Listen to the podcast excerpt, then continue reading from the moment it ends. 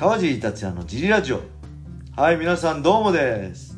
えー、今日もレターの返事をしたいと思います、はい。い、つもレターありがとうございます。ございます。えー、そして小林さん今日もよろしくお願いしまよろしす。くお願いします。はいこれ取りだめの3つ目です。滑舌が悪くてすいません。もしかしたら噛みまくるかもしれないけど頑張り。頑張りたいと思います。よろしくお願いします、よろしくお願いします。えー、今回のレターは、はい。えーこんにちは。いつも聞かせてもらっています、はい。MMA について聞きたいことがありますはい。昔ノゲーラという選手が言っていた言葉を思い出しましたはい。グラップリングとストライキングはどちらが先に始めるといいと思いますか？はい。確かノゲーラはストライキングが先がいいと言ってましたはい。他にも他スポーツで役に立つ競技は何だと思いますか、はいゴミくんはスピードスケートをやっていたらしくレーシングの構えに役立つとインスタライブで言ってましたはい。川尻さんの意見を聞きたいですはい。はい。なるほど。まずゴミくんゴミちゃんって言ったら怒られるからね。ゴミくんスピードスケート。確かにね。あけどゴミくんスピードスケートやってたんだ。知らなかったっす。うん。確かにスピードスケートは重心お尻下げて重心ひ低く構えるイメージだから、はい。い、いかもしれないですね。レーシングの構えもそうなんで。はい。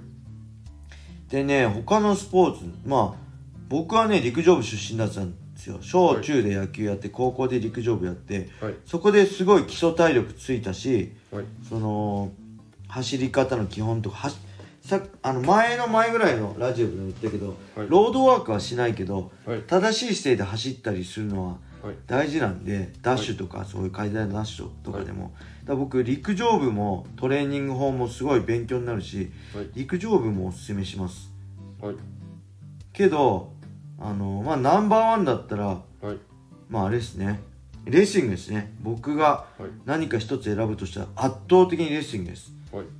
でこれも同じ答えになっちゃうけどグラップリングとストライキングどっちから始めるといいと思いますかっていうのは僕は組み技レーシングからですねはい。はいグラップリングとストライキングはまた違うのかな、まあ、ストライキングボキックボクシングとグラップリングって柔術ってことかな柔術とストライキングだったらうーん打撃かなまあけど、うん、柔術も戦い方によると思うけど下からばっか攻めてるようなスタイルだとなかなか MMA にはい適正しづらいし、はい。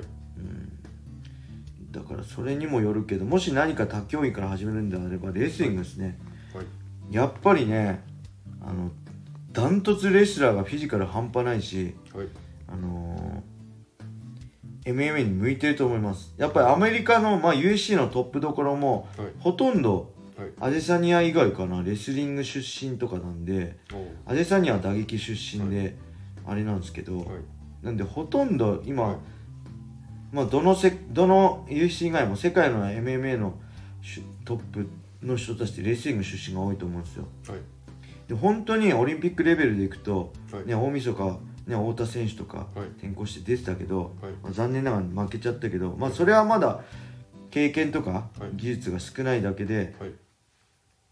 身体能力で言えば、はい。あのー全然レスリングが鬼だと思いますレトップレスラーのはい。鬼なんで、はい。あのーフィジカルっていうか身体能力はい。なんではい。あのおすすめしますあれっすよね確かちょっと待ってベラトールのさはい。ジョー・ウォーレンもさはい。あのキッドさんとやってるベジョー・ウォーレンもはい。あのジョー・ウォーレンなんだっけかなグレコだっけかなうん。レスリング出身で最初はそこまであれだったんですけどはい。やっぱりね後々はい。あのあのベラトールのバンタム級チャンピオンになったりとかしてはい。すごい強いしはい。太田選手もねそんな感じでまだデビューしたばっかなんではい。これから先ものすごい強い存在になるんじゃないかなとはい。思いますね、はい。うん、であとねやっぱ日本で言えば柔道出身が多いんですよ、はい。柔道も柔道のトップクラスももちろんはい。鬼のようなフィジカルで身体能力半端ないんですけど吉田秀秀彦さんみたいにはい。ただね柔道ははい。道着で上組みなんです上から脇を開けて上から道着とか掴むんで僕大概柔道出身の人ははい。最初その脇を締めて脇の内側を取る刺し刺すっていうはい。動作にはい。なかなか適応できずに最初は例えば上からはい。こう首を抱えちゃうとか小手に巻いちゃうとかはい。そういう風にねはい。あのちょっとすあのし一店舗そこを直さないと適応しづらいっていうのがあると思います、はい。はい。あとねこれまあ適応動向じゃなくてはい。皆さんはい。これキックとかねボクシングとか見てる人は特にそう思うんだけど思うと思うんだけど、はい。MMA ファイターってサウスポー多いと思いません？ボクシングやキックに比べて。これなんでか分かります？これ、はい。あれなんですよ。レスリングとか柔道ってはい。右利き右利きお箸を右で持つ人ははい。右足を前に出すんですよ構えが。あそうなんで右手右足が前に来るすねはい。でいわゆるボクシングとかキックボクシングとか MMA でいうとサウスポーになるんです。はい。なんで MMA の世界は、えー右利きのサウスポーがめっちゃ多いですね。はい。あの多分これ見比べてみてください。他の打撃の競技と。はい。ボクサーとかでキックボクサーに比べて圧倒的にはい。サウスポー多いと思います。はいだからレスリング出身ではい。MMA に転向して人の右利きの人ははい。サウスポーが多いですね。サウスポーではい。覚えるかい。逆に組は柔道とかだったらタックルはい。ってよりも組なんでオーソドックスで打撃をやりつつはい。組んだらい。サウスポーになるとかもある。投げは左利きでっていう、はい。あ右足前で投げるっていうのもあると思うしただレスラーは構えもはい。あのタックルもはい。右足前でやるんだったらはい。あのサウスポーに構える人が多いと思います。はい。ちなみに僕の後輩っていうかパレストの松戸の小山ははい。オーソドックスなんですよ。はい。であの左フックが得意なんですよ。はい。左フックで結構 KO してるんですよ、はい。これなんでかっていうと、あいつは左利きのオーソドックスなんです。わかります？左利きの場合レスリングは左足が前になるんです。あこはい。そう。はい。いわゆるオーソドックススタイルになる、左。はい。右利きの人は右足の前のはい。サウスポースタイルになるんです。格闘技で、はい。MMA でなんで小山の場合ははい。左利きだから左手左足が前のオーソドックスになるから右ストレートより前手の左のパンチが強いんです。はいでこれをちなみにはい。あのね分かんないじゃないですか、はい。これこいつどっち利きかなって、はい。パッと見、まあ、大体柔道だったらこっちかなって予想はできるけど分かんないんです、はい。これ MMA で見分けるはい。方法簡単なんです。これパウンド見てください。パウンドを打つ時に左手で打ってたら左利きです。右手で打ってたら右利きです。はい。だからオーソドックスの人は基本左足前の右利きの人は右手でパウンドを打つんです。はい。ただ小山は左利きのオーソドックスだからパウンドの時は左で打つの。はい。左の方が器用ではい。パンチ力あるから。で逆にサウスポーレスリングとか柔道出身で右利きのサウスポー右足前で構えて格闘 MMA やってる人はパウンドを左手で打つんです。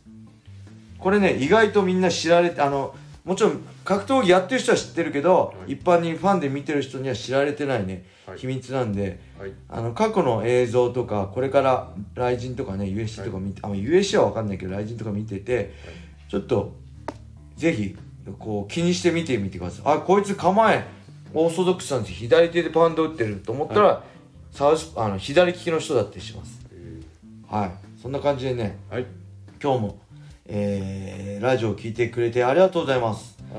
これブラウザや YouTube で聞いてる方、い。ぜひというか命令です。スタンド FM をダウンロードして はい。川尻達也をフォローしていいねを押してはい。レターを送りなさい。はい。はい。そして、えー今日のジリラジオ楽しかったとかね。はい。今後も頑張ってジリラジオを続けてほしいなと思ってくれるジリラジオファンの方この放送の説明欄またはプロフィール欄にねオフセという投げ銭サイトのリンクが貼ってあるので、はい。もしよかったら支援ファンレターを送ってください。お願いします。このねジリラジオを続けるモチベーションになります。はい。はい。そして茨城県つくば市並木ショッピングセンターにある僕のジムファイトボックスフィットネスでは初めての人のための格闘技フィットネスジムとして未経験者も楽しく練習してます。